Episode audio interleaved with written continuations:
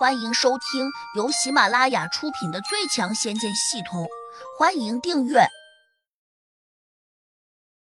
第六百一十五章，抢来的宝贝好用。胡杨冷冷的看着他，这家伙好像有点犹豫，可能遇到了什么不好说的事情。有话直说，别给我打马虎眼。他应该没有走远，只是我真不知他躲到哪里去了。你找不到他是吧？那我来找。胡杨咬了咬牙，立刻取出了搜寻宝镜。天灵土第一眼看见搜寻宝镜，一下就愣住了，跟着就失声叫了起来：“这不是洛仙使的宝贝吗？怎么在你手上？”看来他对这搜寻宝镜并不陌生。胡杨霸气的回道：“他人都在我手上，他的宝贝当然也归我。”你真的抓了洛仙使啊！我的天，胡兄弟，他终究是公差，你这样做，要是被天庭知道，肯定会被惩治的。我劝你迷途知返，赶紧把洛仙使放出来。天灵土地话未说完，就被胡杨给打断了。别说了，我还得找人。他甚至都没有在理睬天灵土地，就在嘴里念念有词。随着一个个诡异的字符若隐若现的从他嘴里吐出来，飞快的飘到了宝镜上。搜寻宝镜立刻亮出一片奇异的光芒。天灵土地呆若木鸡的看着这一幕。如果说胡杨只是拿了洛仙石的宝贝，他觉得还能理解，但是胡杨竟然能开启这件宝贝，他就感到很惊悚了。为什么？谁都知道，每个人的宝贝肯定不会轻易把密咒告诉其他人。何况当初洛不凡说搜寻宝镜是天庭配置给寻界仙使的工具，就好比给警察配的枪支一般，不管是谁，哪怕是至亲好友，警察也绝不可能把枪支交给他们使用。这就是天灵土地无比震惊的原因，因为出现这种情况，只有一种可能，那就是胡杨对洛不凡用了暴力，最终洛不凡承受不住了，所以才会交出密咒。正在天灵土地心慌慌的时候，他突然又看见宝镜上面出现了一个人像。这不是鲁轩吗？他好像有些气恼。很快，镜像拉开，鲁轩的人像开始缩小，他身后的景致开始呈现出来。那是一座宫殿，幽暗幽暗的，就好像在黑夜中一般。景象继续放大，宫殿处在一座大山下面，仿佛是一座地宫。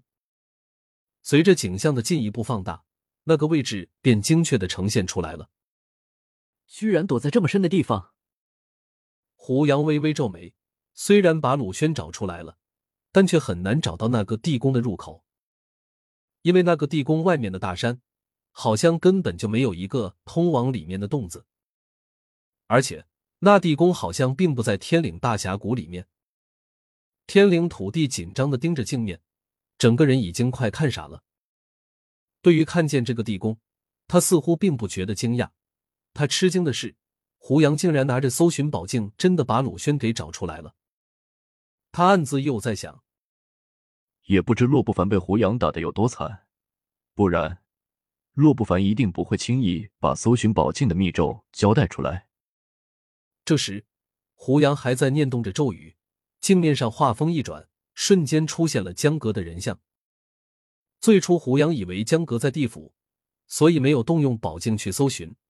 现在，他终于反应过来，赶紧用宝镜去找江阁。没想到的是，随着画面放大，胡杨才惊异的发现江阁也在那个地宫中。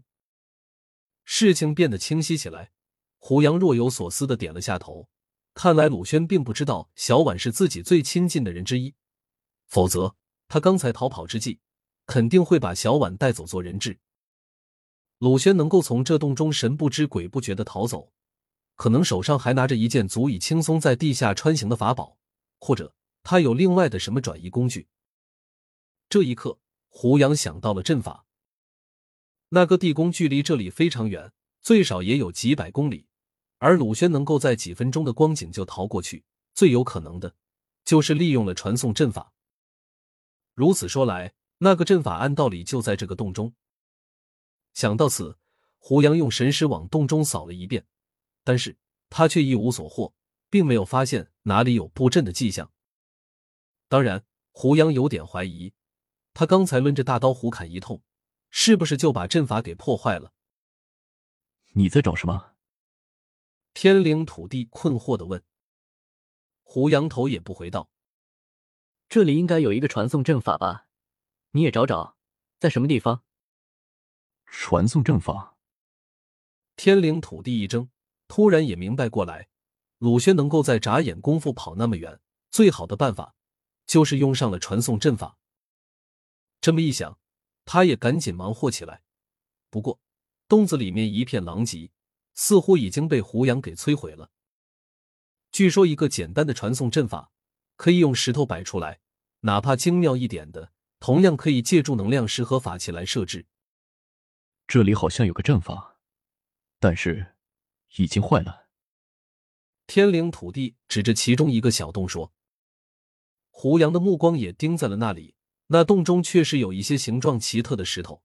更重要的是，这些石头并不是普通的石头，它们色呈暗黑，当中隐隐闪着光芒。”或许就是传说中的能量石。胡杨伸手拿起一块，心念一动，石头立刻化作流光，飞进了他脑中的系统。天灵土地只看到这块足足半人高的石头瞬间消失在胡杨的眉心，不禁又吃了一惊，跟着又苦笑着摇头，为自己的肤浅感到无语。果然是能量晶石，拿来布置传送阵法的确很有效果。胡杨微微点头，喃喃自语。可惜被我打坏了。天灵土地打了个激灵，马上附和道：“这种能量晶石很难找，整个修真界可能都没有多少，就算想找，也不容易找到。”胡杨看他一眼，又拿起了手上的宝镜，很快，上面呈现出一大堆这样的石头。随着景象的放大，石头所处的位置便清晰的呈现出来。本集已播讲完毕，请订阅专辑，下集精彩继续。